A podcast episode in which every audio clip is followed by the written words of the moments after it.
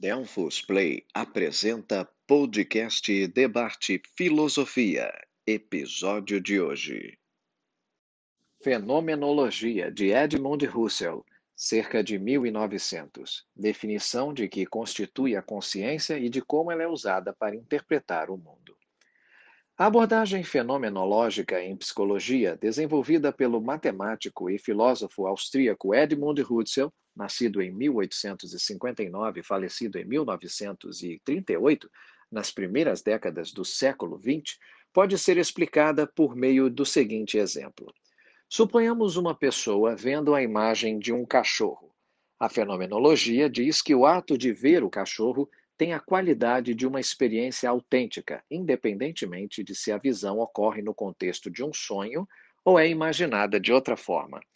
Para os fenomenologistas, não interessa se a experiência é ou não real, tampouco se o cachorro existe ou não. Interessa que o indivíduo acredite tê-lo visto. A experiência é vista como qualia, termo latino que se refere às experiências primárias da consciência que não podem ser enganosas como uma dor de cabeça. A fenomenologia busca identificar os fenômenos pelo prisma da percepção, livre de hipóteses e de preconceitos. Nos livros Investigações Lógicas de 1900 e A Ideia da Fenomenologia de 1913, Edmund Husserl desenvolveu conceitos que acabaram levando a criar este novo ramo da psicologia.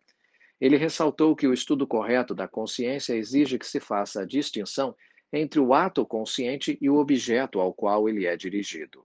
Ressaltou também a importância da intencionalidade, processo pelo qual dirigimos a nossa experiência para as coisas que estão no mundo.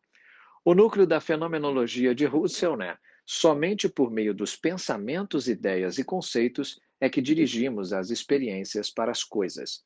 Nas próprias palavras de Husserl, experiência é a consciência que intui alguma coisa e a julga real. Esta é uma produção Delphos Play. Para maiores informações, Visite as redes sociais, arroba Delfosplay.